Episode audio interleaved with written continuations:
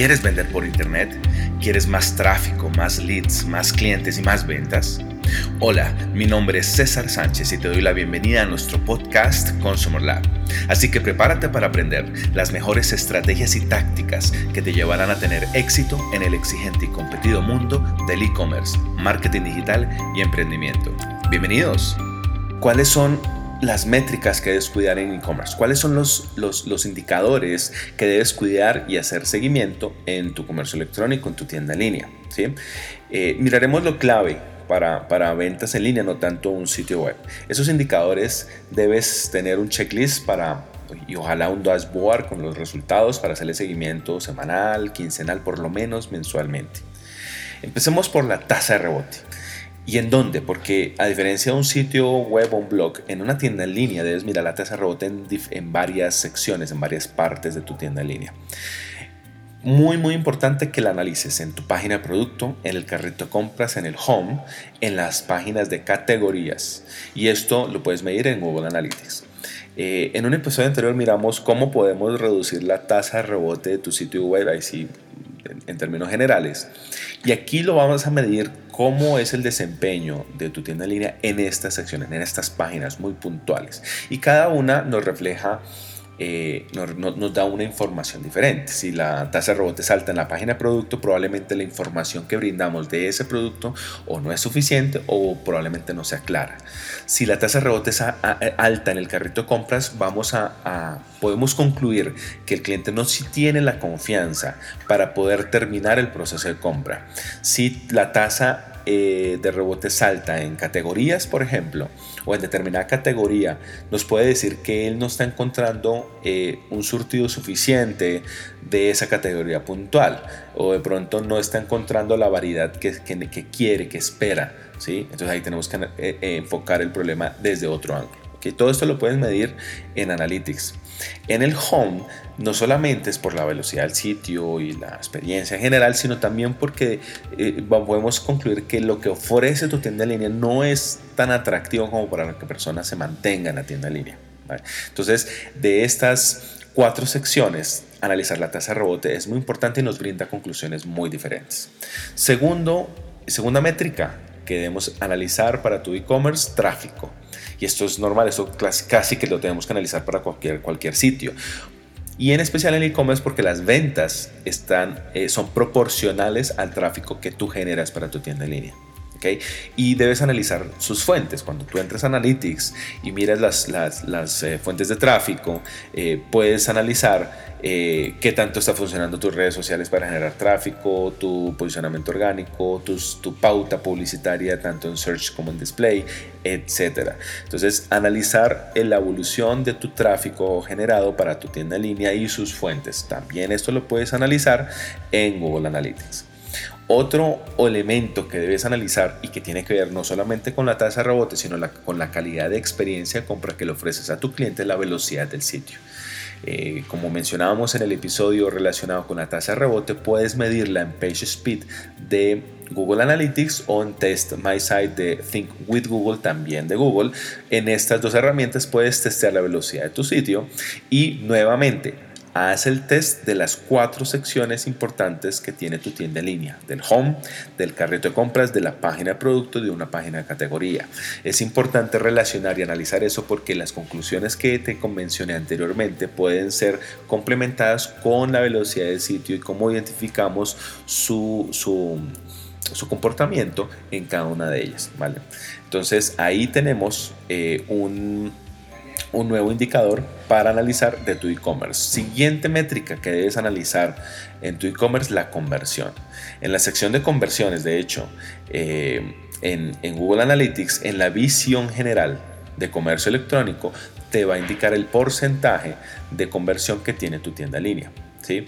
Aquí es, eh, es, muy eh, general hablar de cuál es un porcentaje de conversión saludable porque varía mucho de industria a industria. No es lo mismo comparar la tasa de rebote de una industria, por ejemplo, zapatos, que un B2B, que productos industriales, productos para automóvil, productos para bebé, no es la misma tasa de conversión que experimentan las tiendas en cada una de estas industrias. Pero para tener indicadores generales, eh, tu tienda en línea empieza a ser saludable en la medida en que tú empiezas a superar la barrera del 0.5% de conversión. No te estoy diciendo que el 0.5% de conversión es lo ideal que debes lograr, que ya si llegas a ese punto estás supremamente bien, o si estás debajo de 0.5 es un desastre. Simplemente es, es un punto, es una, una meta volante que debes lograr y si ya la tienes, tienes que ir subiendo porque los mejores e-commerce sí tienen tasas de rebote superiores al 1%. Entonces, este indicador lo identificas en Google Analytics también y es una de las métricas que debes hacer seguimiento en tu e-commerce. Siguiente métrica, el embudo multicanal, el embudo de conversión multicanal. En Google Analytics lo encuentras también en la sección de conversiones en embudos multicanal. ¿Y por qué es importante analizarlo? Porque te muestra la participación de cada uno de los canales de tráfico en las conversiones, no en el tráfico general, sino en las conversiones. Recuerda también, hay un principio muy elemental en este proceso de las conversiones, es que más de un canal generalmente tiene influencia en las conversiones, porque nuestro cliente no solamente se conecta una vez con nuestra marca, él analiza o llega a nuestra tienda, mira productos, se va, va a otras tiendas, compara, va regresa, se registra en nuestro boletín, recibe un boletín, mira nuestras redes sociales, hay varios puntos de contacto que nuestro cliente tiene con nuestra marca. Por lo tanto, no hay un solo canal que influye en la decisión de compra, es más de uno. Y esa participación en la decisión de compra de cada una de las conversiones nos la refleja este embudo multicanal en la sección de visión general y nos dice cuál es la participación de cada uno de los canales de tráfico, búsqueda de pago, directo, referencia, búsqueda orgánica, etc. De tal manera que analizamos los resultados de nuestras inversiones y nuestras acciones en cada uno de ellos y su impacto en las ventas finales. Por eso es tan importante tener, medir este embudo de multicanal dentro de las métricas eh, de e-commerce, ¿vale? También, y relacionado con este embudo multicanal, hay una, la última sección, eh, el último elemento dentro de la sección de conversiones se llama eh, atribución, el modelo de atribución. Y es que aquí nos muestra, no, podemos comparar, por ejemplo, dependiendo del modelo multicanal, cuál es el dinero generado eh, por cada canal dentro de, dentro de esas interacciones dentro del embudo de conversión hay modelos de atribución y eso es casi que eh, merece un, episodio puntual para analizar los diferentes modelos de atribución, lineal, última interacción, primera interacción, es decir, dependiendo de la importancia que le demos a, cada uno de esos modelos dentro de nuestro proceso de, decisión, pero solamente para que lo tengamos claro, que es un modelo de atribución. Si seleccionamos la última interacción, estamos diciendo que solo la última interacción es a la que le voy a asignar esa venta. Es decir, si mi última, la última interacción que tuvo mi cliente fue en redes sociales, le voy a asignar, es como si el vendedor que le asigno la comisión es a redes sociales. Si escojo la primera interacción es porque si mi cliente entra por búsqueda orgánica a esa primera interacción le voy a asignar la venta. ¿sí? Y hay varios modelos de atribución. En esta medida, en esta métrica, analizamos eso y miramos el peso en cada uno de esos, dependiendo del modelo de atribución, el peso en cada uno de los canales dentro de las conversiones obtenidas en el periodo de tiempo analizado. Bien. Por último, dos, eh, dos eh, métricas que para mí son también fundamentales y que no necesariamente se pueden medir en Google Analytics.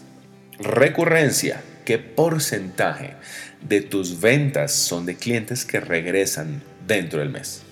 Y eso es muy importante porque si tu modelo de e-commerce se basa únicamente en los clientes nuevos, tu e-commerce a, largo plazo no es sostenible. Tienes que lograr recurrencia, tienes que lograr que tus clientes regresen. Y ese porcentaje debe crecer, debe crecer con el tiempo y lo debes medir mensualmente. Y el último indicador, que ese, ese te lo mide, te lo da tu sistema interno de operación es el nivel porcentaje de cumplimiento de los despachos.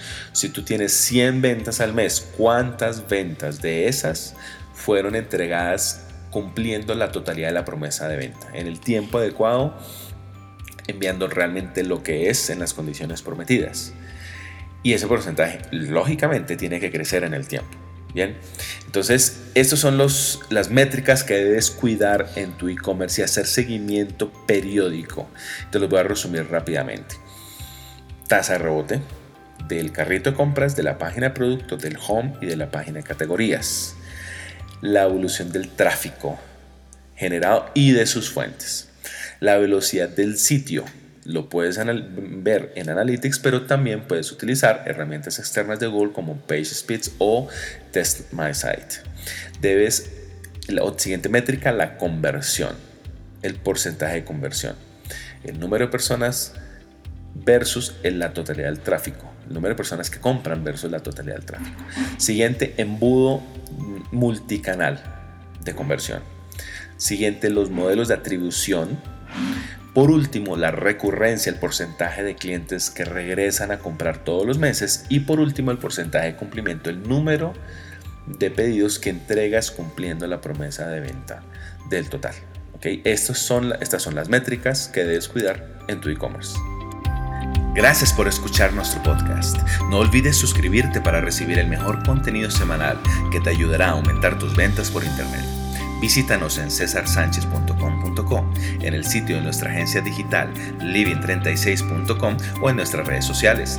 Nos vemos en la próxima.